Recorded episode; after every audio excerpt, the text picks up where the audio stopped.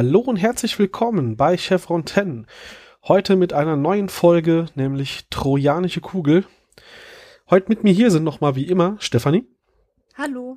Ich kann jetzt langsam sagen, wie immer. Finde ich gut. Und Pascal. Hallo.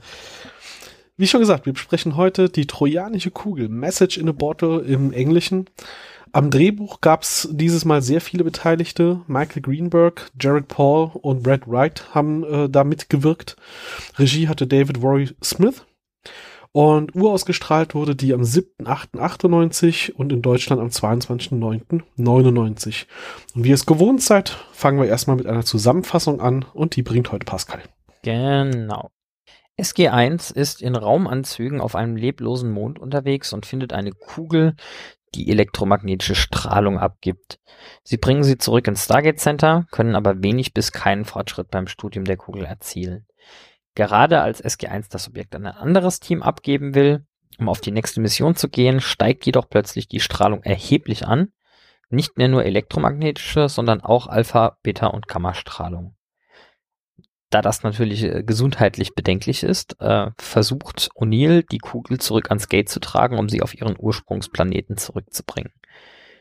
Dabei schießen doch jedoch plötzlich lange Stacheln aus der Kugel, fixieren sie im Boden und an den Wänden. Eine dieser Stachel durchbohrt Jacks Schulter und nagelt ihn an der Wand im Gate-Raum fest. Alle Versuche, ihn da wieder loszukriegen, sind zunächst erfolglos und er zeigt noch dazu bald Symptome einer Infektion und auch andere Menschen im Stargate Center fühlen sich unwohl.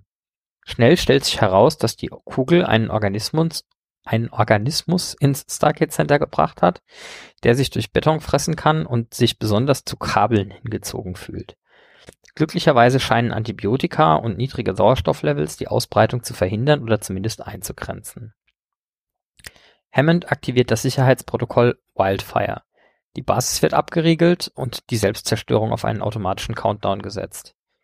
Mittlerweile hat Carter gemerkt, dass der Organismus Energie braucht, um zu wachsen, und die Selbstzerstörung würde ausreichend davon liefern, um die Infektion auf dem ganzen Planeten zu verbreiten. In der Zwischenzeit hat das Problem aber den Basiscomputer erreicht und die Selbstzerstörung lässt sich nicht mehr abbrechen. Daniel sieht auf einem der infizierten Computer plötzlich eins der Symbole, die auch auf der Kugel sind, und glaubt, der Organismus versucht zu kommunizieren. Daraufhin dreht man in der Basis das Sauerstoffniveau wieder hoch und Tiaik schießt wiederholt mit der Stabwaffe auf die Kugel, um zusätzliche Energie zur Verfügung zu stellen. Plötzlich wacht O'Neill wieder auf, der nach mehreren erfolglosen Versuchen, ihn frei zu bekommen, ohnmächtig geworden war. Als man ihn anspricht, antwortet er, O'Neill ist hier. Hammond fragt, wer noch da sei und bekommt zur Antwort, wir sind auch hier. Kommunikation mit den fremden Wesen ergibt, dass sie zwar kein Verlangen haben, Menschen zu schädigen, aber eine Welt mit Ressourcen brauchen, um weiterzuleben. Daniel schlägt das ursprüngliche Ziel der nächsten Mission von SG1 vor, eine unberührte, wilde Welt. Die fremde Intelligenz stimmt zu, zieht ihre Stacheln aus O'Neill zurück, der augenblicklich geheilt die Kugel durch das Gate befördert. Kurz darauf rebooten die infizierten Computer und die Selbstzerstörung kann in letzter Sekunde abgestellt werden. Das war's. Ja, hat, hat ein paar äh, sehr coole Elemente. Ich habe übrigens jetzt gerade noch bei der Recherche im Vorfeld festgestellt, äh, diese, diese Rasse, diese äh, Bakterien, wie auch immer, haben tatsächlich einen Namen. Die heißen ATR. Also A-Apostroph, T-Apostroph, T-R-A. Ich habe allerdings nicht rausgefunden, wo das irgendwie erwähnt wird, ob das nur im Skript steht oder sonst irgendwas. Ich glaube, namentlich erwähnt wird's nicht. Aber Nein, äh, nee. das so als, als Trivia zu dieser Folge ganz am Anfang. Das ähm, müsste ja dann irgendwo aus dem Skript oder so kommen, weil wenn es nach Folge also nicht genannt muss wird. entweder aus dem Skript oder aus einem Buch kommen, ich weiß es nicht. Das kann natürlich sein, ja. Wir hatten schon mehrfach das Thema Kammerspielfolgen. Die äh, trifft's ja wirklich sehr gut. also O'Neill ist ja im wahrsten Sinne des Wortes festgenagelt an einen Ort und da spielt sich dann noch das meiste ab. Ja, was wahrscheinlich auch der Grund ist, dass wir am Anfang, dass man am Anfang das Budget für die Special Effects äh, reiche Sequenz mit den Raumanzügen etc. hatte. Ah ja, stimmt. Kannst Geld ja verteilen. Eines der wenigen Male, wo man das irgendwie sieht. Ja, sie sind nicht oft in Raumanzügen unterwegs. Zumindest nicht auf Planeten, gelegentlich hm. irgendwie in Shuttles oder so. Oder auf Asteroiden. Erwähnenswert, äh, an dem Skript mitgewirkt hat äh, Jared Paul. Der hat mit äh, Richard Dean Anderson und John Delancey, den meisten Leuten wahrscheinlich bekannt als Q, äh, in einer Serie mitgespielt in der Mitte der 90er, Legend. Da gab es aber nur eine Staffel von. Äh, aber in der Kombination stellt man immer wieder fest, dass Vancouver scheinbar wirklich irgendwie ein Dorf ist, zumindest was die Schauspielgemeinde angeht. Wie so oft. Haben die nicht zusammen auch eine Produktionsfirma gegründet? Das äh, kann durchaus sein. Das kann Aber ich ich dir weiß jetzt jetzt den spontan Namen nicht. nicht mehr. Nee, sorry, muss ich passen, weiß ich nicht mehr. Aber ich glaube, die haben eine Produktionsfirma zusammen. Ist ja auch für die Folge jetzt nicht entscheidend. Ich wollte gerade sagen, ist, ist, ist an der Stelle, glaube ich, nicht so relevant, aber ja. Ansonsten ist die, der, der Plot irgendwie ähm, erstaunlich ähnlich. Äh, wie heißt das im Deutschen? Äh, The Andromeda Strain. Gibt es einen Film, der Andromeda, auch tödlicher Staub aus dem All. Ja, genau. 1971. Ich sehe, du bist besser vorbereitet als ich. Ähm, genau, wo sie, wo sie auch erheblich, äh, erhebliche Ähnlichkeiten hier haben mit äh, extraterrestrischer Infektion. Mhm, Äh, ja, gibt ja, bitte? einige Parallelen. Ja, genau. Also sie haben auch da irgendwie ihr, ihr Isolationsprotokoll hieß bei Andromeda Strain auch Wildfire. Und äh, auch ein, eine nukleare Selbstzerstörung, die dann die äh, Infektion nur füttert. Ähm, dieser Film basiert auf einem Roman, der 1969 geschrieben wurde von Michael Crichton. Hm. Und als der Film damals gedreht wurde, eine kleine Anekdote, über die ich gestolpert bin, ich, die ist einfach zu gut, um sie nicht zu teilen. Als sie den Film damals gedreht haben, wurde ähm, er in das Studio einge, eingeladen, in die Universal Studios für eine Tour. Und derjenige, der ihn über die Studios oder durch die Studios geführt hat, war kein anderer als Steven Spielberg, der dann später Michael Crichtons ähm, berühmtestes Buch verfilmt hat, Jurassic Park. Okay. Auch interessant, wie dann da eins zum anderen kommt. Ich glaube, die, die Mhm. Hälfte von, von Hollywood-Geschichte ist irgendwie zufällige Begegnung zwischen zwei Leuten oder so. Das trifft Ja. glaube ich, ganz gut, ja. Ja, wir lassen uns da gerne über Vancouver aus. Und ich hatte ja auch schon BBC so als Beispiel gleich gebracht, aber ich glaube, in Hollywood ist nicht viel anders. Ist ein bisschen größer, aber nicht viel anders. ja. An der Stelle, ähm, wir, wir lernen hier noch so ein bisschen über die internen Mechanismen äh, von, von Stargate Command. Ich glaube, das ist das erste oder das zweite Mal, dass man irgendwie einen kompletten Lockdown des Stargate Centers macht. Ähm, da Sie wird haben auch nicht lang. Ja. Da wird auch nicht lang gefackelt, sondern bei der ersten, beim ersten Anzeichen, dass da irgendwas ist, was sich irgendwie verbreiten könnte, wird halt dicht gemacht und dann geht keiner rein oder raus, egal ob da lebensnotwendige Antibiotika von draußen rein müssten oder nicht, sondern da ist dann halt Mhm. zu. Ja, besser sterben alle im Berg, als irgendeine Alien-Krankheit äh, die Erde überfällt, ne? Mhm. Aber sie haben inzwischen, das wollte ich gerade eben sagen, stimmt, äh, sie haben inzwischen einen Codename dafür. Also sie haben jetzt Wildfire. Ich glaube, das war ja, vorher noch wobei nicht. das wird, glaube ich, so auch nicht mehr großartig erwähnt, Nö. Nee, Also, das, also zumindest diese. Aber Hauptsache, es hat jetzt einen tollen Namen. Genau, den wir nie wieder hören. Also es gibt irgendwie noch ein, zweimal so irgendwie Lockdown mit automatischer Selbstzerstörung, aber dass das dann immer noch Wildfire heißen würde, wäre mir neu. Vielleicht ist Und- Wildfire aber auch nur der, äh, der, der Code für, wir haben hier eine eine Seuche. Das kann natürlich sein. Ich glaube, das kommt nicht mehr vor. Das hatten wir schon mal, aber danach wüsste ich jetzt gerade spontan nicht mehr, dass das vorkommt. Jetzt habe ich meinen Gedanken verloren. Sorry. Ah ja, jetzt weiß ich es wieder. Selbstzerstörung. Da Mhm. musste man die noch über den Computer oder da war es eine Möglichkeit, das über den Computer zu ähm, deaktivieren. Mhm. Aber sie haben auch Selbstzerstörungs, äh, diese, diese komischen Apparate, in dem einen Raum steht, wo man dann mit dem Schlüssel die Selbstzerstörung deaktivieren muss. Ich dachte, Als, das ist aber, glaub Computer, ich, als das Virus den Computer übernommen hat, wieso haben sie es nicht darüber ge gemacht? Das ist wahrscheinlich so ein ähnliches Dings wie die, die Handscanner an der Iris. Äh, wahrscheinlich gibt's in Zukunft dann die Mechanismen, die mit Schlüssel gehen, damit man nicht nochmal durch Lahmlegen des Computers da Bullshit machen kann.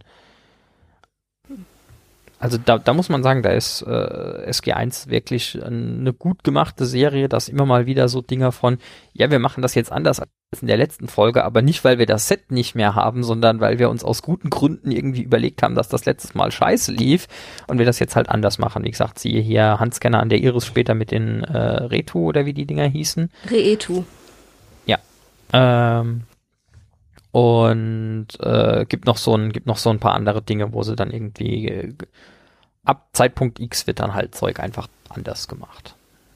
Was da halt auch durch sich, sich durch die Serie quasi durchzieht, ist, dass das dann auch nicht mehr groß später betont wird, sondern wirklich so ein, das passiert halt beiläufig und wenn es dir auffällt, denkst du, ah, cool. Bei der Reetu wird das, der Handscanner wenigstens noch bewusst erwähnt, warum sie den da jetzt einbauen und der Rest der Serie ist der halt da. Ja. Und bei so Sachen jetzt hier wie dem, äh, ich meine, ich weiß jetzt nicht, ob das wirklich aus dem Grund passiert ist oder ob sie nur für eine andere Folge gedacht haben, hey, das wäre eine total coole Szene, wenn sie da vor so einer Bombe stehen und da einen Schlüssel drehen. Ähm, ob das Zufall ist, das wissen wir natürlich nicht. Wenn es Absicht ist, auf jeden Fall cool gemacht, weil ja, es muss dem Zuschauer halt erstmal auffallen. Es wird nicht extra hervorgehoben. Ja. Und wenn du dich einmal vertippst, dann ist es gelaufen, weil es ist ja wieder eine Sekunde vor Ende der Ab abgelaufenen Zeit Ja, gestoppt worden, obwohl ich nicht verstehe, warum. Die hatten die Computer ja schon zwei Minuten vorher freigegeben. Wieso haben die da nicht schon den Selbstzerstörungs, also diesen Aktivi Deaktivierungscode eingegeben? Nichts Ja, hat die daran also- gehindert. Das, das, äh, Drama. Das Ja. Trope, dass die, dass die, dass die Uhr immer bei einer Sekunde stehen bleibt, ist schon ein bisschen anstrengend. Ich würde mir als wirklich wünschen, insbesondere es gibt ja irgendwie ein, zwei Folgen, wo so, ja, wir müssen jetzt innerhalb von 24 Stunden eine Lösung finden. Also ja, drei Sekunden vor Ablauf der 24 Stunden, wo ich mir dann denke, klar, weil du hast auch erst drei Sekunden nachdem du gesagt hast, wir haben 24 Stunden Zeit auf deine Uhr gedrückt, aber es war jetzt trotzdem relevant, dass das auf zwei Sekunden genau ist am Schluss. Mhm. Ähm, das ist alles ein bisschen anstrengend. Ich würde mir als wünschen, dass es ihnen öfter passiert, dass sie dann irgendwie mit zwei Stunden äh, Zeit auf dem Timer das schaffen oder fünf Minuten zu lang brauchen, nur um dann festzustellen, so, oh, wir haben uns verschätzt, es waren nicht 24 Stunden, sondern 24,5, geht trotzdem noch. Aber das wäre halt natürlich nicht so, ähm, könnte man nicht so gut mit dramatischer Musik unterlegen. Genau. ja, es muss, muss alles kurz vor knapp sein und irgendwie muss man ja Spannung und, und so aufbauen. Äh, weiß nicht, machen das heute die Serien eigentlich immer noch so? Also ich, Ja, bis hin zu dem Punkt, Galaxy Quest hatte doch irgendwie so ein Ding, äh, wo sie sich extra drüber lustig gemacht haben, mh, dass sie die Bombe irgendwie entschärft haben mit acht Sekunden verbleibend auf dem Timer oder so. Aber der Timer trotzdem erst bei eins angehalten hat, weil die einzige Möglichkeit, wo der Timer anhalten konnte per Design, war einfach bei einer Sekunde. ja, ja, da wurde das ja so richtig schön. Mhm. nochmal. Ach, Galaxy Quest ist ja eh ein, ein Fest für Leute, die TV-Tropes äh, lieben. Ja, also an der Stelle, das ist dann unsere Fremdwerbung für heute. Wer es noch nicht gesehen hat. Dinge und Sachen mit Alan Rickman, Sigourney Oh ja. Weaver, Tim Allen. Äh, Allein bei der Aufzählung müsste man den Film gucken wollen, wenn man ihn noch genau, nicht kennt. eine, ein, einer der besten Star Trek-Filme dafür, dass es kein Star Trek-Film ist. Ja, was denn? Das, das, das war doch irgendwie das. Ding. Äh, Star Trek hat irgendwie das Ding, äh, gera- äh, ungerade Filme sind scheiße, gerade Filme sind gut, aber nur dann, wenn man irgendwie Galaxy Quest als einen Star Trek-Film zählt und die Nummerierung entsprechend anpasst oder so. Ich find's super. Also Galaxy Quest ist einer der besten Star Trek Filme. Das ist halt ähnlich wie dass die Orville halt inzwischen eine der besten Star Trek Serien ist. Das ist korrekt, ja. Ja. Gut, aber zurück zu unserem Serienuniversum. Genau. Ähm, ich finde es auch schön, dass hier in der Folge äh, Fraser, die irgendwie in der Staffel noch nicht so viel zu tun hatte, noch mal ein bisschen mehr äh, zum Arbeiten kommt und es ist, sie sich hier erstaunlich viel Mühe geben, ähm, wissenschaftlich halbwegs konsistenten Krams zu machen. Nur habe ich mir dann gedacht, so, ja, also Sauerstofflevel in der Basis irgendwie senken, klingt im ersten Moment wie eine gute Idee. und dann fällt dir auf, so, ja, auf was kann man Sauerstofflevel senken, ohne dass Leute irgendwie reihenweise umfallen und bewusstlos werden? So s- 16, 15 Prozent oder so? Mhm. Kann mir kaum vorstellen, dass irgendwie äh, acht? ein Haben Sechstel weniger acht Sauerstoff. Nicht senken wollen? was nicht senken wollen? Was? Haben Sie es nicht auf acht gesenkt? Ja gut, dann hätten, dann wäre ihnen O'Neill irgendwie schon viermal verreckt gewesen, oder nicht? Ich dachte, sie hätten gesagt auf acht. Ja, klingt gesund. Ähm, Total. Oder- auch oder wie das Wort ist, wenn man erschlägt. Ja, O'Neill hat eh also- wohl die Superheilkräfte oder diese trojanische Kugel besitzt Superheilkräfte oder sie ist das Äquivalent zu einem Sarkophag. Ja, gut, okay, man könnte jetzt, man könnte jetzt irgendwie argumentieren, O'Neill wird von der Kugel am Leben erhalten, äh, Sylar hat irgendwie hier Plot Armor und wird, äh, kann deshalb nicht an niedrigem Sauerstoffgehalt sterben, weil äh, epische Stuntman-Kräfte und alle anderen sind irgendwie nicht in dem Bereich, der irgendwie äh, runter reduziert wird. Oder so. Das ist jetzt auch die erste Folge, in der Sylar vorkommt in der zweiten Staffel. Echt? Und es ist noch nichts Ja. in die Luft geflogen. Nee. Und es war äh, auch auch ein bisschen einer der Running Gags, weil er hatte ja eine, ein großes Gerät, also so eine, diesen Schweißbrenner. Ja, klar. kriegt, also in der Folge kriegt er auch nicht so viel ab. Nee, nee, aber es also ist wieder, es ist halt wieder der Fall von, im Stargate-Raum passieren irgendwelche dubiosen Dinge, keine Ahnung, ob das lebensgefährlich ist, wenn man da in die Nähe geht, irgendwer muss da mit einem großen Gerät rein, Seiler, wo sind sie? Äh, Das halt schon, also das, das ist ein TV, ein reines Stargate-TV-Trope, dass wenn es so eine Situation gibt, dann haben die halt sonst keinen dafür. Ja, ich habe Mhm. gerade vorhin äh, noch äh, für mein Privatvergnügen nochmal die Folge mit den Atonika-Armbändern gesehen, wo O'Neill dann irgendwie an Seiler vorbeiläuft und ihm freundschaftlich auf die Schulter klopft und der dann irgendwie Unter die rückwärts Treppe runterfällt. ja, Hm. Ich auch der arme Seiler. mich erstmal schier schlapp Ja. gelacht. Ja, Das ist halt einfach umso lustiger, wenn du einfach weißt, dass er es halt einfach immer abkriegt, weil er halt der, der Stuntdirektor war und sie auf die Art und Weise nicht jedes Mal irgendwie ein Random Hansel mit Stuntmännern haben ersetzen müssen, sondern ja, wir nehmen jetzt einfach unseren Stunt-Koordinator und der kriegt jetzt halt die Arschlochrolle im Hintergrund, von dem der immer auf die Fresse kriegt. ja, ja. So, okay, machen wir. Er kann's halt. Die Serie ist inzwischen, also diese Folge ist ja, wir wir haben es eben das Datum gesagt, ist ja jetzt, warte, warte, 98, Mhm. das ist jetzt 23 Jahre her.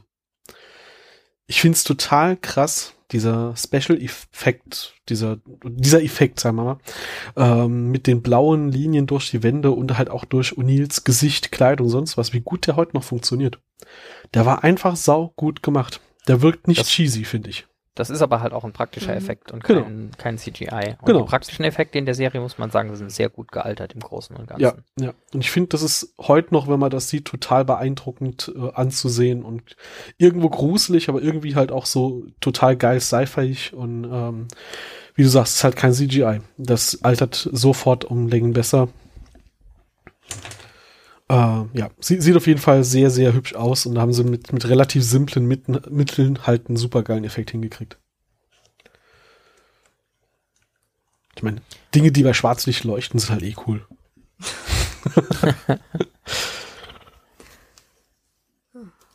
Das, Was mich auch äh, gewundert hat, ist, dass der Computer zum Schluss so schnell wieder hochgefahren ist. Ja, Das haben sie aber, das haben sie aber tatsächlich ein paar Mal, dass, äh, dass der Computer halt irgendwie äh, halt kein Windows am Laufen hat, sondern einen von Hand zu Fuß gecodeten Stargate Center Krams und da ist irgendwie so, ja, BIOS und dann äh, direkt in was auch immer das Betriebssystem ist. Das kann halt irgendwie nix außer Stargate bedienen und ein paar Sicherheitskameras anzeigen, aber dafür lädt's halt unfassbar schnell. und ist für Ja, die ich bin 90er echt- Jahre das halt, Kann nicht Windows 95 sein. Nee, 98 könnte das ja dann schon gewesen sein. könnte schon Ja. 98 sein, ja. Nee, lä- läuft dort nicht. So schnell ist das bestimmt nicht hochgefahren. Vor allem Nee, ist es ja Cutting Ich erinnere Edge mich. Te Technologie, die die da nutzen. Die haben ja viel Geld, auch wenn das nach normalen Computerbildschirmen aussieht. Da hinten dran steckt ja nicht Standard, steckt ja nicht der Standard Aldi Volkscomputer, sondern äh, die haben ja alles custom entwickelt. So hieß doch der erste, oder? War das nicht? Der erste Aldi-Computer stell mir 90er jetzt- Jahren war doch der Aldi Volkscomputer. Ich stelle mir jetzt gerade nur vor, wie irgendwie so vier Militärtabs bei meinem lokalen alten Vorfall. Ja, wir müssen diese Computer hier alle kaufen. Alles klar. Was haben Sie damit vor? Top Secret. Um Uni zu zitieren, wenn ich Ihnen das erzählen würde, müsste ich Sie umbringen. Äh, So ja, ähnlich. so ähnlich, fa fast zitiert. Nee, aber das ist halt, sie haben ja einen Supercomputer gebaut, damit sie das Gate überhaupt bedienen können und äh, ja, also, es wird nicht gezeigt, es sind halt nur nach 15 Bedienelemente, aber da hinten dran stecken wahrscheinlich überall Supercomputer für genau den Zweck und so. Wahrscheinlich sind die so groß wie der ganze Kon äh, Kontrollraum oder der Stargate-Raum. Ja, hallo, was glaubst du, was auf den Ebenen 29 bis 38 ist? Alles nur Ja, und was Pascal sagt, halt wirklich Custom-Betriebssysteme, beziehungsweise, was heißt Betriebssystem? Da läuft halt auf der Hardware direkt die Software, die das tut, was du da haben möchtest. Ja. Äh, der Bedienrechner, der kann dann halt nix sonst.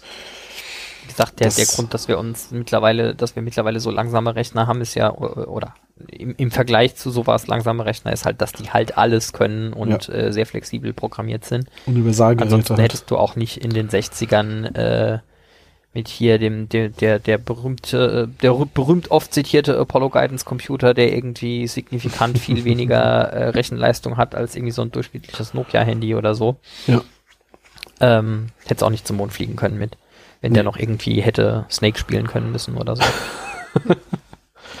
Ja, das stimmt. Also heutzutage so ein programmierbarer Schultaschenrechner hat ja mehr Rechenleistung als die Apollo-Rakete. Ja, die halt, Hälfte davon geht irgendwie für grafisches Interface drauf. Genau. Hat man halt nicht gebraucht. Ja, und ich meine, Out of Universe ist es natürlich äh, so oder so. Fake, Fake Computerbildschirmdesigner hat halt eine schöne Grafik gemalt. Was ich jetzt, ähm, ich weiß, wir hatten im Vorfeld gesagt, wir wollen das jetzt nicht so super thematisieren, aber ich möchte es trotzdem mal erwähnen. Äh, was ich hier an der Stelle schon immer wieder interessant finde in unserer aktuellen Situation, ähm, man kann ja schon so gewisse Parallelen ziehen hier mit, mit Lockdown und äh, Quarantäne und äh, effektiven oder nicht effektiven Behandlungsmethoden, die vielleicht kurzfristig helfen, aber langfristig nicht. Und das ist alles ein Haufen Zeug, wo ich mir denke, okay, das ist jetzt auch irgendwie 25 Jahre her. Und das ist halt Wissen, was irgendwie gar nicht gealtert ist. Das hatten wir schon 1998. Das war da verfügbar genug, um es einfach standardmäßig in so eine äh, Entertainment-Fernsehsendung einzubauen, Mhm. davon auszugehen, dass das jeder Doofi irgendwie rafft. und heute müssen wir irgendwie das rauf und runter diskutieren, weil, keine Ahnung. Also das, das, das entzieht sich mir wieder, ja, Wissen verloren gegangen ist oder was, oder was da der, was da der Punkt ist. Für den Kann ich, kann ich geneigten nicht verstehen. Zuhörer aus der Zukunft, der das irgendwann später nachhört, wir haben gerade Dezember 21 und äh, sind jetzt gerade in Lockdown 4 von N. Ihr wisst das dann irgendwann, wenn ihr das hört. Und ähm, äh, ach, nicht Lockdown 4, äh, Welle 4 wollte ich sagen. Äh, von diesem Corona-Dings. Und ja, wie du sagst, also man, man sieht's ja hier, es gäbe ja Notfallpläne, um mit solchen Dingen umzugehen, die im kleinen Skalen auch funktionieren können, wenn alle mitspielen. Ja, auch, äh, auch so Sachen wie äh, biologische Prozesse sind ein statistisches Ding. Ja, du kannst allen Leuten Antibiotika geben. Das hilft aber erstens nicht allen Leuten. Manche Leute sind gegen den Mist halt allergisch. Und zweitens, auch denen, die es hilft, gibt es keinen hundertprozentigen Schutz, sondern macht den Krams halt langsamer. Verrückt. Äh, Was lernen wir Wirklich so elementare Konzepte. Schafft euch alle heute, Jafar-Symbionten an. Ja. Das ist Das natürlich, wäre natürlich auch eine Möglichkeit, dieses Corona-Problem aus der Welt zu schaffen. Ich befürchte allerdings, dass da die Gentechnik noch etwas länger braucht. Willst Leider. du nicht einmal kurz äh, hier bei einem Osiris oder so anrufen? Ju? Baal? Entschuldigung, würden Sie bitte den Planeten übernehmen? Wir haben entschieden, dass mit sich selbst drum kümmern war doch keine so gute Idee. Danke. Können Sie uns 8 Milliarden äh, dieses Symbiontenlarven liefern? Bitte? Wir, wir geben sie in vier Wochen zurück. oh Gott, Oh, ja. Oder Tritonin, vielleicht wäre das eine Alternative. Das Tritonin kommen wir ja später noch dazu, aber war Tritonin nicht genau der Punkt, dass es die Heilfähigkeiten nicht hat wie die Symbionten? Ja, insbesondere hat Es löst auch nur die Abhängigkeitsprobleme und so. Nee, eben nicht. Also du bist dann halt vom Tritonin abhängig statt vom Ja, Symbionten. genau. Aber ich glaube auch normale Menschen, die irgendwie Tritonin nehmen, war dann doch irgendwie später der Punkt, dass die dann halt auch kein Immunsystem mehr haben. Gut. Lass uns das dorthin verschieben, wo wir hinkommen. Aber jetzt hast du gerade eben eine Vorlage geliefert, äh, die, die können wir jetzt echt nicht verstreichen lassen. Die Gentechnik ist nicht so weit, dass wir uns äh, Goa'uld-Larven einsetzen können. Die Gentechnik ist aber verdammt noch mal weit genug, dass wir einen gentechnisch entwickelten, super wirksamen Impfstoff haben, den sich jeder geben lassen kann. Ähm, da hat in den 90er Ja. Jahren auch jetzt zumindest in der Serie hier keiner drüber geredet. Ich möchte, ich möchte an der Stelle, ähm, weil, weil mir das unglaublich wichtig ist und das un unfassbar oft falsch zitiert wird, äh, einen mini kurzen Exkurs machen. Es ist eigentlich nicht gentechnisch hergestellt, weil es verändert keine Gene. Ja. Es basiert auf, auf äh, genetischer Technologie, ja, aber ähm, oder auf DNA-Technologie ist eigentlich der, der bessere Punkt. Und selbst das ist eigentlich falsch, weil es RNA ist, aber äh, das wird jetzt zu weit. ähm, aber es ist, es ist eigentlich kein gentechnisches Dings dahingehend, es verändert nicht deine Gene, sondern Nein, es veranlasst einige wenige Zellen Zeug zu produzieren und dann genau. ist es weg. Die Werkzeuge, die aber wir da haben, werden genutzt, um die, die Impfstoffe herzustellen. N nicht die Gene des Geimpften werden verändert. Gott sei Dank nicht. Gut. Ja, aber das genug dazu.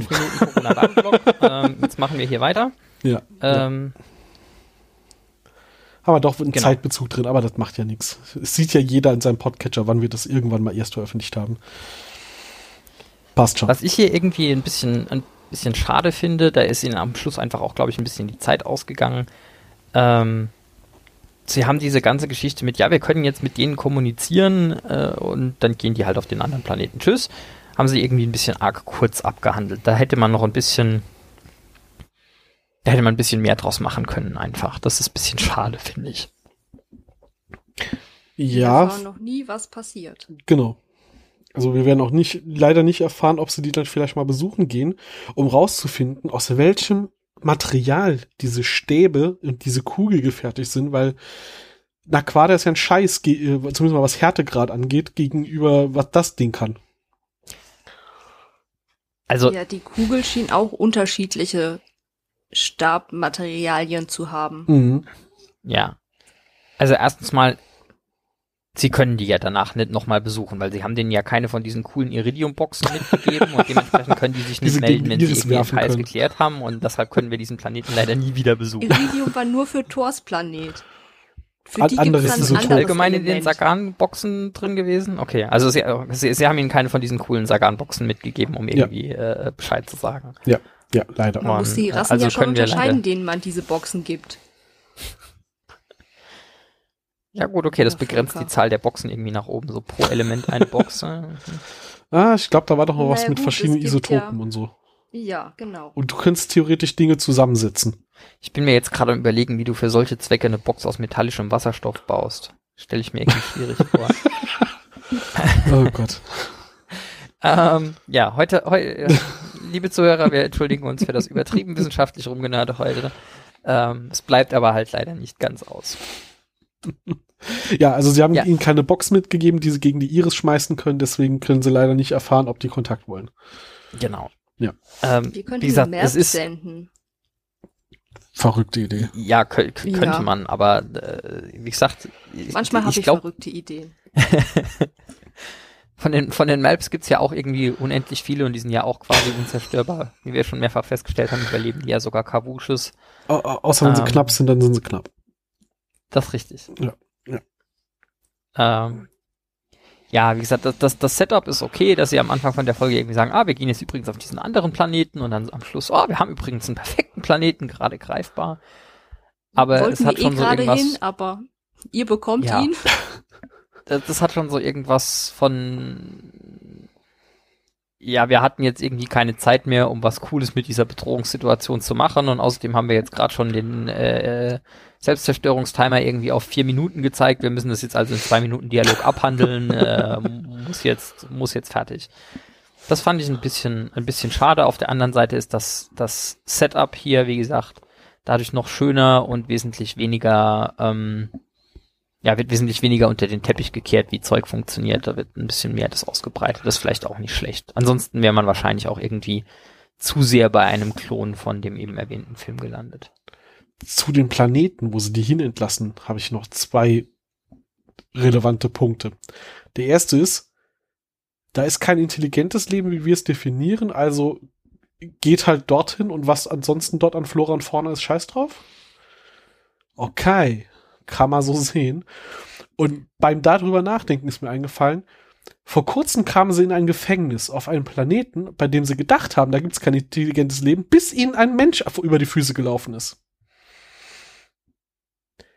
Mutig. Ja.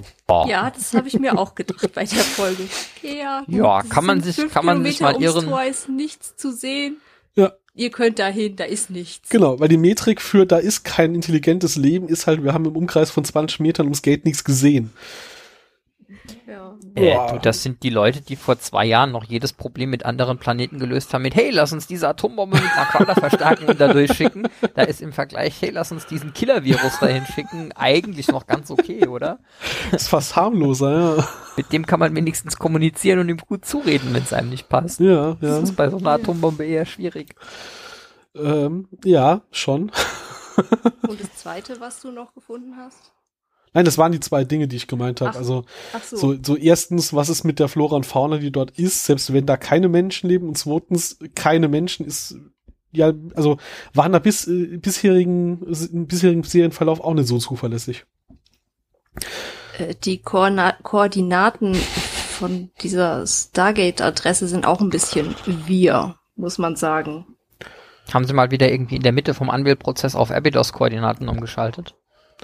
Auch das. Die Adresse nicht- von F- nicht- P5C nicht- nicht 353 ist Abydos, ja. Und ähm, der Planet, zu dem die diese Kugel dann schicken, ist dann zum Schluss die Adresse, die eingeblendet wird, auch Abydos. Aber ähm, als es angewählt wird ähm,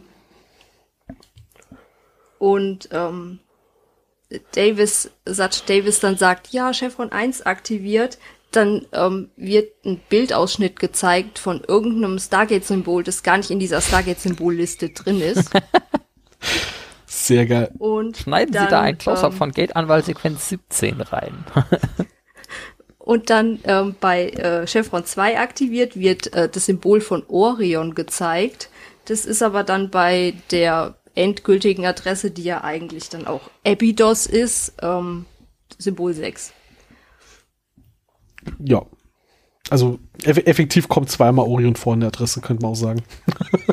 Ähm, Ja. Für die, Außerdem Für die- die Anwahlprozess, den sie zeigen, also die, die Symbole, die sie einblenden, sind dann andere, die im Computer gezeigt wird. Aber Ja. man sieht auch nur die ersten drei und das war's dann. Ja. Ja. Und dann ist es ja die Adresse von Abydos. Also so wirr war Also die Anwahlsequenz Standard. noch selten. sowas sehe ich aber auch erst hinterher immer irgendwie im Wiki, weil bei äh, meiner A- Wahrnehmung ist da irgendwie zu abstrakt. Das Gate dreht sich und ich nehme irgendwie wahr Anwahlsequenz und äh, die tatsächlichen Symbole bist du schon blende ich dann hypnotisiert. komplett aus. Da bist du schon am Träumen. Ah, schön, Stargate wieder. Äh, Stefan, ich muss dich Äh, nur mit und einer diese- Sache diese- korrigieren. Äh, es ist natürlich Ja. nicht Davis, sondern unser guter alter Walter Harriman. Nein, nein, nein. Damals hieß er noch ähm, Norman Davis. Sergeant Ach so. Norman Davis. Ah, ich dachte, Erst du hast Staffel grad- 4 war er Walter Harriman. Sorry, ich habe gemeint, du meinst hier unseren Major Davis. Äh, Nein, nein, nicht den Namen den, nicht verwechselt. den vom Pentagon. Gut, Nein, okay. der ja. hieß in der in den Anfangsstaffeln hieß der noch Norman Davis. Ja, Ach so. der ist zwischen Staffel 3 und Staffel 4 durch irgendwie eine, einen Klon aus einem alternativen Universum ersetzt worden, weil der Nein. ursprüngliche Davis irgendwie auf einer, auf einem Außeneinsatz getötet wurde. Dann haben sie fix den Spiegel angemacht und den Typ von nebenan hergeholt und der hieß dann aber halt anders. Ja, ja. Ich habe ganz vergessen, dass Nein, ich, ich wusste, der- dass er lange keinen Namen hat. Ich habe ganz vergessen, dass der Davis ja, hieß der, am Anfang. Der war nur der Chevron-Typ, der Chevron-Typ. weil ja. er hatte keine, er war ja nicht festes Mitglied der Serie. Er war, der hat ja nicht zur Stammbesetzung gehört in den ersten Staffeln. Und ähm, zu seinem richtigen Namen, der dann auch hängen geblieben ist, Walter Harriman, ist er dann ähm, gekommen, weil Richard Dean Anderson der Name Walter so gut gefallen hat und er ihn einfach in Staffel 4 in der Folge ähm, Walter genannt hat. Und ähm, in, ich weiß nicht, ob es in der gleichen Folge war, aber Hammond hatte dann auch ähm, irgendeine Funkdurchsage gemacht und hatte Airman gesagt, aber durch seinen ähm, texanischen Akzent kam das dann wie Harryman rüber und deswegen ist das dann der Name, der hängen geblieben ist für die restlichen Staffeln. Also man kann festhalten, seinen, seinen finalen Namen hat er gekriegt, weil der eine undeutlich spricht und der andere einfach Walter cool findet. Ja, Ja, und das, also fairerweise, das haben sie ja in Atlantis dann auch mit, äh, später äh, fortgesetzt. Der Typ, der da irgendwie meistens äh, im, im Gate-Raum hockt, ist auch irgendwie Technical Sergeant Chuck. Ja. Auf der Basis von, der hat irgendwie keinen Namen, dann haben sie ihm einfach den Vornamen vom Schauspieler gegeben, weil das auch ursprünglich irgendwie nur so ein Hintergrund extra war, der dann halt irgendwie auf einmal in 40 Folgen vorkam oder so. Mhm. Passiert. Ja, Walter Harriman ist ja, also wie er dann ja nachher heißt, äh, ist ja extrem ikonische Figur. Also klar, ich freue mich immer, wenn er da ist. Toll, ja. In, in, Folge 100 hat er ja noch so einen richtig schönen Glanzauftritt. Ähm, ja. Ja, ja, und dann äh, sage ich, äh, Chef von 1 ist eingeloggt. Ja, und dann? Ja, dann, dann sage ich, Chef von 2 ist eingeloggt. Und wenn ich richtig fancy bin, dann sage ich, Chef von 7 ist eingerastet. Ich weiß gar nicht mal, was er genau sagt, aber das ist total cool. Fixiert, glaube ich. War's. Fixiert, ah ja. Ah, kommen wir ja auch noch hin. Also ich, ich weiß jetzt schon, ja. dass die Besprechung der Folge deutlich länger wird als sonst. Wenn er interviewt wird und er dann erzählt, ja, wir wollten ja eigentlich, ähm, die hatten ja überlegt, das auf äh, nur Computer umzustellen, aber die Umfragen haben dann ergeben, dass die, dass die SG-Teams sich einfach sicherer fühlen, wenn hier ein Mensch sitzt, der die Knöpfe drückt. Ja, ich meine, theoretisch ja. könnten sie ja in ihrer Liste von Adressen und Planeten auswählen und der Rest geht automatisiert. Eigentlich ist Walters Job völlig überflüssig. Wobei es stimmt nicht ganz, er muss ja auch die Durchsage machen, wenn ein Wald von außen ist und er muss die Hand nachher drauflegen, damit die Iris aufgeht. Das oder ja geschlossen wird. Oder geschlossen wird, genau. Während das am Anfang ja noch so ein bisschen random ist, ob da einer interagieren muss oder ob das nach ähm, äh, wie heißt das Ding, GDO-Sequenz, das automatisch passiert. Irgendwann ist es relativ klar, äh, damit die E2 keinen Mist bauen, muss da einer die Hand auflegen. Ja. Gut, jetzt haben wir aber sehr äh, ab, abgeschwiffen. Ich wollte sagen, kommen wir mal zurück Dinge. zum Dings. äh, es, es, sei der Vollständigkeit halber noch mein üblicher Kritikpunkt angebracht, dass wir es nämlich mal wieder geschafft haben, im Deutschen den, den Folgentitel zu verkacken. Äh, in so ziemlich allen anderen Sprachen heißt das Ding Flaschenpost. Mhm. Und im Deutschen hat man dann irgendwie das Ding mit, oh, das Ding ist übrigens gefährlich, äh, noch in den Titel packen müssen. Super.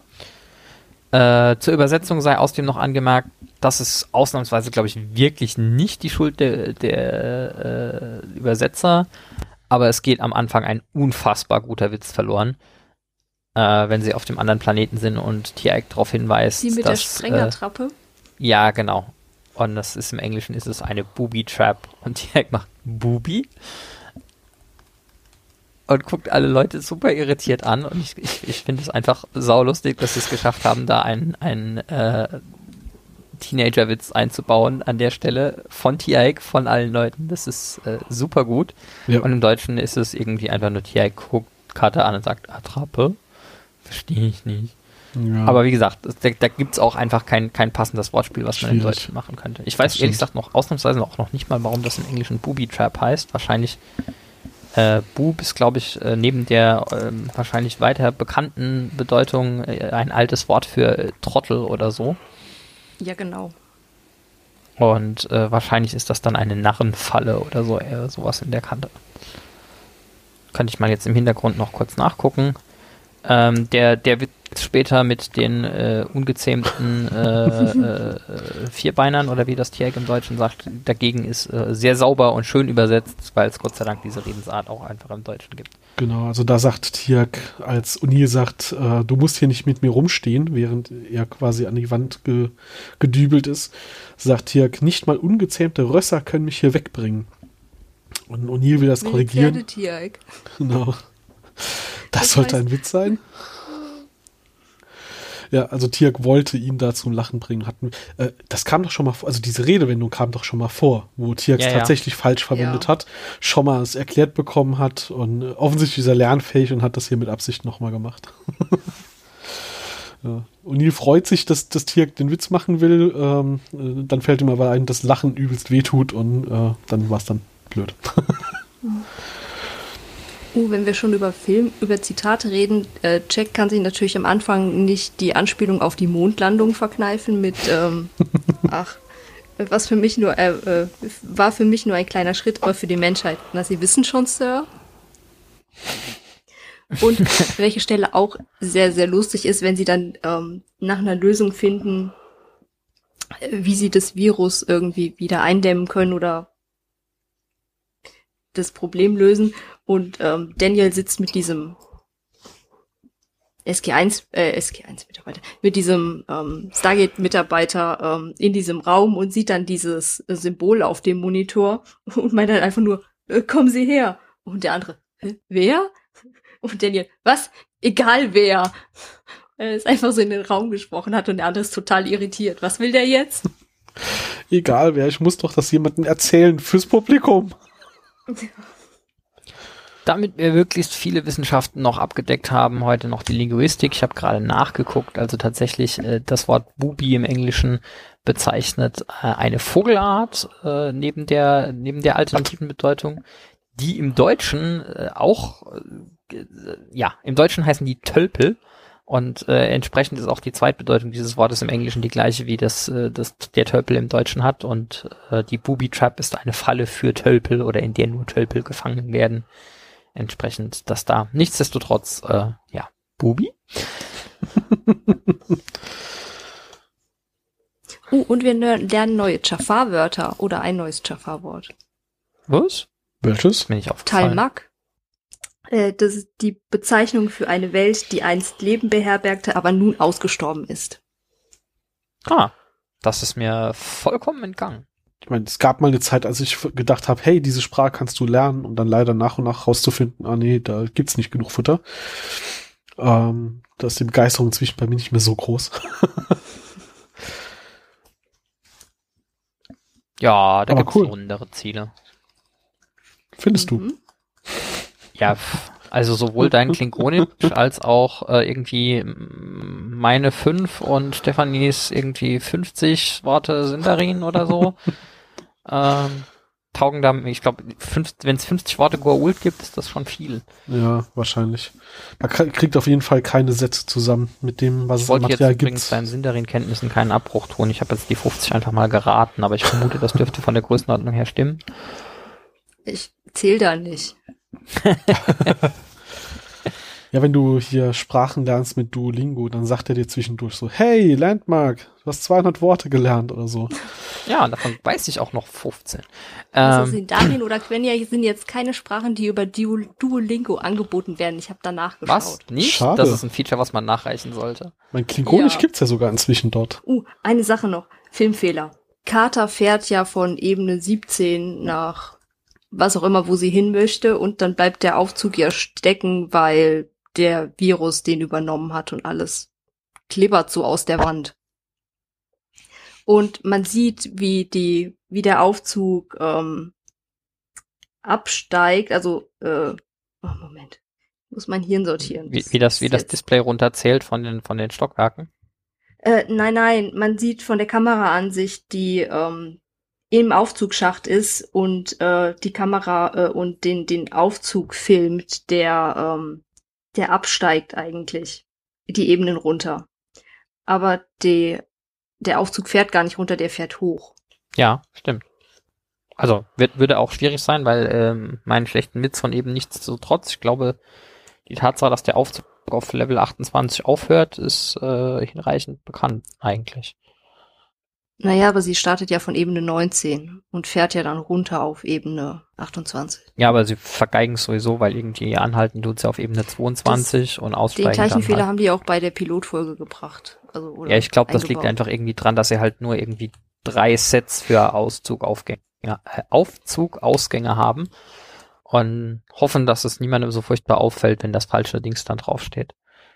Uh, und die Stange, die in Jacks Schulter steckt, die ist irgendwie gebogen. Die anderen sind schön gerade, aber die ist irgendwie so, die hängt durch. ja gut, ich stelle mir vor, dass da, sagen wir mal, strukturell vielleicht was andere Anforderungen dran waren und äh, wenn man nicht ernsthaft den Schauspieler irgendwie mit einem Pfosten durch die Schulter da an der Wand befestigen wollte, das vielleicht irgendwie anders gemacht werden muss. Ja, wahrscheinlich war die dann aus Warte, einem anderen Material. So gerade angedeutet, dass das gar nicht wirklich passiert ist? Ja, ich habe gehört, das ist kein Dokumentarfilm. Es wäre auch ansonsten echt so strange an ein paar Stellen. Also nicht nur wegen den Aliens und so. ich bin gerade überlegen. In Universe könnte man es natürlich erklären mit, äh, die anderen waren ja dafür da, irgendwie sich in die Wand zu befestigen und der hier, der hat ja gezielt Unil aufspießen wollen und hat sich dann passend gebogen. Ja, ich merke schon, ihr seid genauso begeistert von der Erklärung wie ich. Ist okay. hat jetzt gerade überlegt, wie ich das diplomatisch Ah ja, das hat man auf den damaligen Fernsehern nicht gesehen, ist ja immer eine gute Ausrede. Ja, aber ich glaube, für meine Liste an Dingen war es das im Wesentlichen. Ja, dann würde ich sagen, lassen wir es für heute mal Mhm. gut sein und sehen uns irgendwie Ja, demnächst langsam, wieder. langsam, und dieses langsam. Mal bin ich auch vorbereitet. Was? Langsam. Kommentare. Ah, Kommentare, okay. Ja. Entschuldigung, ich greife mir wieder. Kein Problem.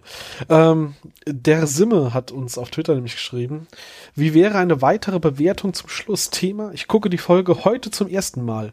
Bewertet wird dann äh, zum Beispiel, wie ist das Storytelling und die Effekte aus heutiger Sicht. Hatten wir heute. Ich habe es schon auf Twitter beantwortet, aber genau, das, das machen wir ja die ganze Zeit. Also wir könnten, wir hatten mal so ein paar Folgen, wo wir am Schluss sowas gemacht haben, wie, wie fandet ihr so fazitmäßig insgesamt die Folge? Aber darauf aus, einzugehen, so, wie, wie ist denn das aus heutiger Sicht eigentlich zu sehen? Ich glaube, das machen wir eigentlich die ganze Zeit schon. So, in der Diskussion. Aber äh, hat mich daran erinnert, dass wir früher mal so, zumindest mal für ein paar Folgen versucht haben, am Schluss noch so Fazit, wie hat euch die Folge gefallen zu machen.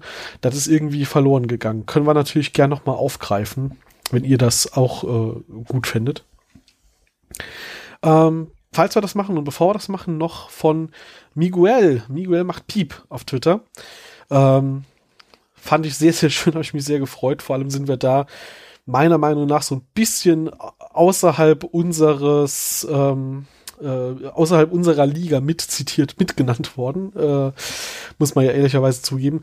Äh, da hat jemand auf Twitter geschrieben, hey, danke für die Empfehlung von Podcast Wochendämmerung.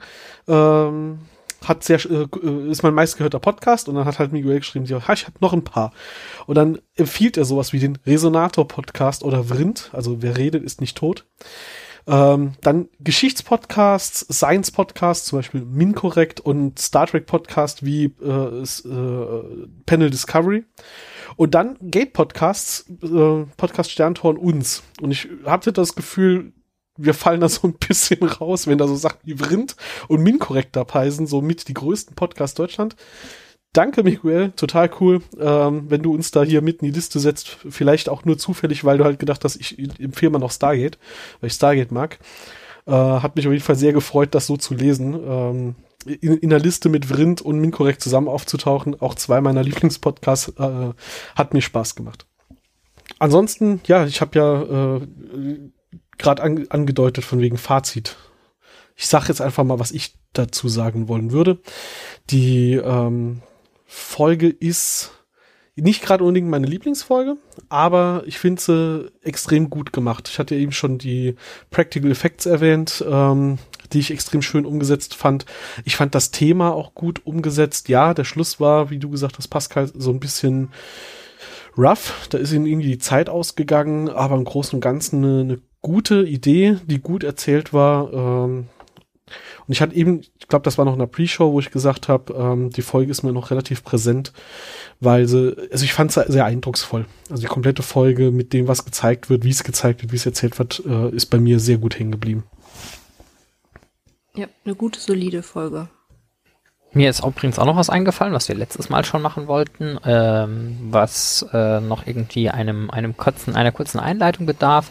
Ich bin äh, kürzlich in den Besitz einer, äh, einer, äh, von einem Haufen DVDs gekommen, also insbesondere äh, die ersten, ich glaube, acht Staffeln SG1 auf DVD und wir haben uns überlegt, dass es vielleicht ganz witzig wäre, äh, hier ein, ein kleines Trivia-Spiel zu machen und die so blockweise hier zu verlosen. Das heißt, die nächsten paar äh, Podcast-Folgen hätten wir so ein paar kleine Fragen an euch und äh, unter den Leuten, die uns irgendwie über die üblichen Kanäle die richtige Antwort zukommen lassen, ähm, würden wir dann, ich sag jetzt einfach mal irgendwie so in Fünferblocks diese DVDs verlosen. Das sind jeweils drei Folgen pro Mhm. DVD oder so.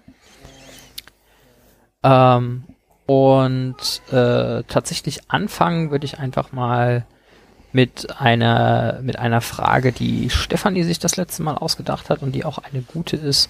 Und zwar, wer könnte spontan wissen, wie oft äh, Samantha Carter verlobt war und äh, ob der diversen alternativen Universen und Zeitreisen-Shenanigans und so äh, es zählt nur Dinge, die in der Hauptzeitlinie, so wie sie am Schluss der Serie existiert, stattgefunden haben. Also Dinge, die dann nachträglich doch nicht passiert sind oder so, sind mal außen vor. Äh, genau, wer das weiß und am besten noch irgendwie die Namen der betroffenen Leute uns sagen kann, hat eine Chance, hier äh, ein paar Stargate DVDs Ich glaube, man muss da noch so Dinge sagen, wie das Rechtsweg ausgeschlossen ist und wir nach eigenem Ermessen die hergeben. Also wir werden das verlosen. Wir werden aber jetzt hier äh, keinen kein Notar dazu einladen, wenn wir da irgendwie würfeln. Das, Einer von äh, euch darf dich dann in so ein Glücksfee-Outfit quetschen und ziehen. ich glaube, das will niemand sehen. Ist ja oh. sowieso schon ganz gut, dass das äh, nur bestimmt. ein akustischer Podcast ist und keiner mit äh, dazugehörigem Livestream. Äh, und eine Einschränkung noch, bevor wir nachher doch irgendeinen Kanal mit Kommentaren verpennen. Am besten die Antwort auf unsere äh, Seite unter den äh, unter die aktuelle Folge schreiben. Ich versuche auch Facebook, Twitter, äh, Apple sonst was dann zu, zu beachten. Ähm, aber da gibt's dann keine Garantie, dass ihr nicht übersehen werdet. Kommentare äh, ähm, auf unserer Homepage unter dem Beitrag sind die beste Chance, dass wir es nicht übersehen. Auch dafür das Protokoll nochmal, das ist natürlich chevron10.de mit 10 als Ziffern ausgeschrieben. Genau, Link ist auch in der Folgen, äh, in den Shownotes der Folge. Dann äh, bin ich mal gespannt auf die Antworten bis zum nächsten Mal. Müssen wir, müssen wir sagen, bis wann Antworten eingereicht werden dürfen? Ob bis zur nächsten Folge geht, eigentlich schon, dann gibt es den Gewinner halt erst in der übernächsten Folge. Ja, genau, das ist eigentlich, also bis mhm. zur Veröffentlichung der nächsten Folge klingt wie ein guter Plan und möglicherweise haben wir dann eine Folge oder zwei Verzögerungen, bis wir das hier im Podcast ja. separat erwähnen. Äh, das ist eigentlich schon in Ordnung, weil wir nehmen ja nicht immer äh, ganz so regelmäßig auf, dass das äh, genau aufgeht, von daher. Ja. Deswegen machen wir das doch so. Also bis zur nächsten Folge könnt ihr da was sagen. Wenn wir unseren Plan einhalten, wäre das auch der 22.12. Und äh, genau, dann gibt es dann halt im neuen Jahr den ersten Gewinner. Cool. Ansonsten haben wir die nächste Folge in 14 Tagen, die wir besprechen, ist der verlorene Sohn. Ja, Family. Das war's auch schon. Gut.